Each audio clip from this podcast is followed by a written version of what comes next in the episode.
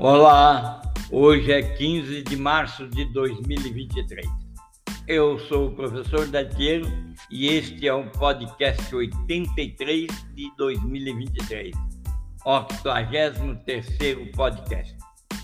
Neste podcast eu vou revelar os mais significativos meios, métodos, vantagens para uma organização ou uma pessoa para conviver em um design em hélice. Seja um designer para a vida pessoal, seja um design para a vida profissional, quando está desenhado em hélice, conforme aquilo que eu estou a, a revelar agora, leva as pessoas e as organizações prontas para indicar o futuro. Para as pessoas, o mais importante é a contribuição que faz com que o dualismo que perpetua a profunda divisão entre educação acadêmica e profissional, entre vida pessoal e profissional, pensa você, quando a, a pessoa adota uma posição, uma atitude de pensar em hélice, ela dissolve esse dualismo. É aquele dualismo que consiste em distinguir, que faz o ser humano pensar que tem cabeça e mão separada. É aquele que faz pensar que a educação acadêmica é diferente daquela educação profissional. É que faz a pessoa pensar que saber e fazer são duas atitudes diferentes é aquele que faz a pessoa pensar que o abstrato, o simbólico e analítico não é aplicado. Educação e treinamento pode sim ser baseada na escola, na academia e fundamentada no trabalho. Organizar a aprendizagem em torno dos princípios da aprendizagem cognitiva, por exemplo, é aquela aprendizagem que trabalha com e não contra os impulsos naturais de assimilação, de aprendizagem, de exploração que cada ser humano tem. O desejo de dar sentido às nossas observações, resolver problemas, interagir, explorar e dominar o nosso ambiente, é isso que fica patente quando você tem uma organização em hélice.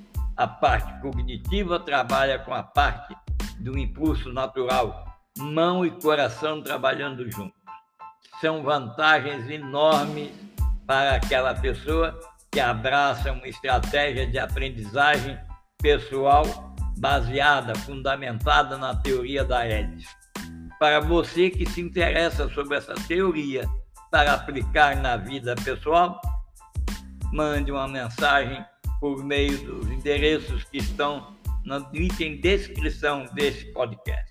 Eu terei a maior satisfação em responder e dar a minha contribuição para você compreender e conviver de agora, do momento em diante, com a aprendizagem, assimilação em forma de hélice. Bem, no caso a respeito especificamente das empresas, as empresas logo de imediato saem ganhando por várias razões. Eu vou citar algumas. Onde existiam vários chefes, passa a não existir nenhum. Elimina aquele monte de relatório pontilhado, aqueles diagramas pontilhados no organograma e identificando um líder de negócio no dia, os empregados se sentem capacitados para tomar decisões, ações, inovar e compartilhar. Pense que de vários chefes, um grupo de empregados passa a não ter nenhum.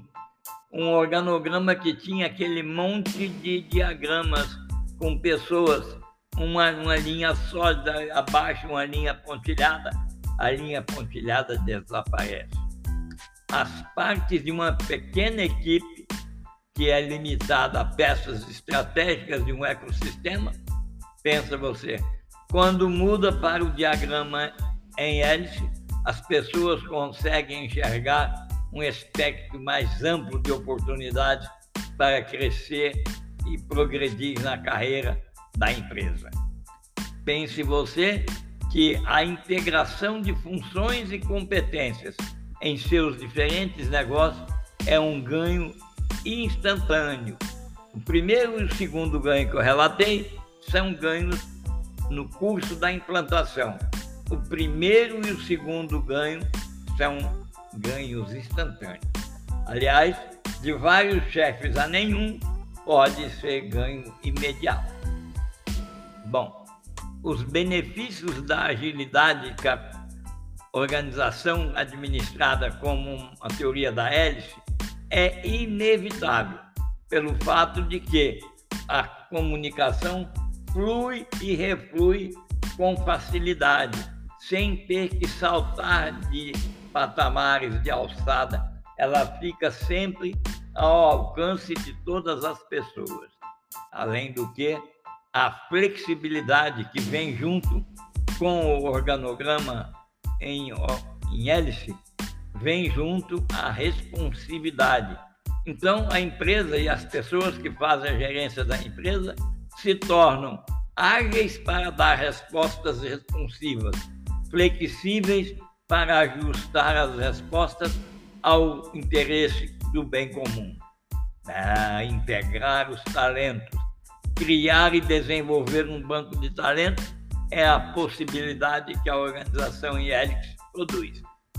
A implantação tranquila de pessoas vai acontecer sempre que a empresa tiver ou for capaz de desenvolver um mercado interno de talentos funcionais. Quem são, o que estão fazendo, quais são as habilidades, quais são os atributos que possuem, quando podem ser destacados de sua atribuição atual. É claro que isso é fundamental. São ganhos da organização administrada em hélice, tanto para pessoas quanto para a empresa. Agora eu vou descrever o imperativo número 5, que chega também cobrando espaço quando a organização está administrada em hélice. Por exemplo, os líderes de criação de valor, eles logo vão querer saber e estabelecer um forte propósito, tudo em conjunto para suas equipes e assim garantir a combinação certa de papéis e habilidades. A hélice do organograma, do diagrama, atinge o equilíbrio mais duradouro entre a excelência funcional e a capacidade de alocar as forças da empresa em relação a seis talentos. O planejamento de recursos precisa e vai ficar transparente, pois é importante ter recursos suficientes para fazer um planejamento estratégico da força de trabalho e permitir que os líderes de criação de valor possam prever as necessidades de seu pessoal. Pense bem, a alocação de pessoas, quando adotada a implantação de uma administração em hélice, ela deve estar vinculada a um orçamento financeiro adaptável e flexível. No mínimo, é preciso que a liderança precise de algum tipo de transferência de custo simples para permitir que as empresas e as linhas de criação de valor paguem as pessoas que foram destacadas para essas atividades. O que eu quero dizer, já chegando ao encerramento, é que a organização em hélice é a organização que vai nos levar ao futuro nas empresas, na educação e na vida pessoal. Pense comigo, acompanhe essa série de podcasts e eu vou lhes dizer que os líderes de capacidade numa organização em hélice são capazes de renunciar à autoridade da tomada de decisão e os líderes de criação de valor são capazes de reconhecer a fonte adicional e importância de influências quando se trata de treinamento e capacitação. é um espetáculo. Bem feito, a hélice irá construir a flexibilidade e a força para levar uma organização do hoje para o futuro, acompanhar o ritmo de mudança externa e da inovação. Em termos pessoais, são os mesmos benefícios. Você já sabe, mas não custa lembrar. Para contratar palestras e aulas sobre o mundo da vida e dos negócios, escreva para o endereço que está no corpo da descrição desse podcast. No podcast número 84, eu vou falar sobre outras questões relacionadas ao imperativo 6, que é relacionado a dizer a você: trate os talentos como mais escassos do que o capital. Mesmo que você pague menos do que o capital que você emprega, ele é escasso. Nunca deixe o seu talento deixar a sua empresa. Pense nisso e eu espero no podcast 84 para falar mais sobre essa questão. Os talentos têm que ser tratados como mais escassos do que o capital. Até lá e muito obrigado por acompanhar essa série de podcasts.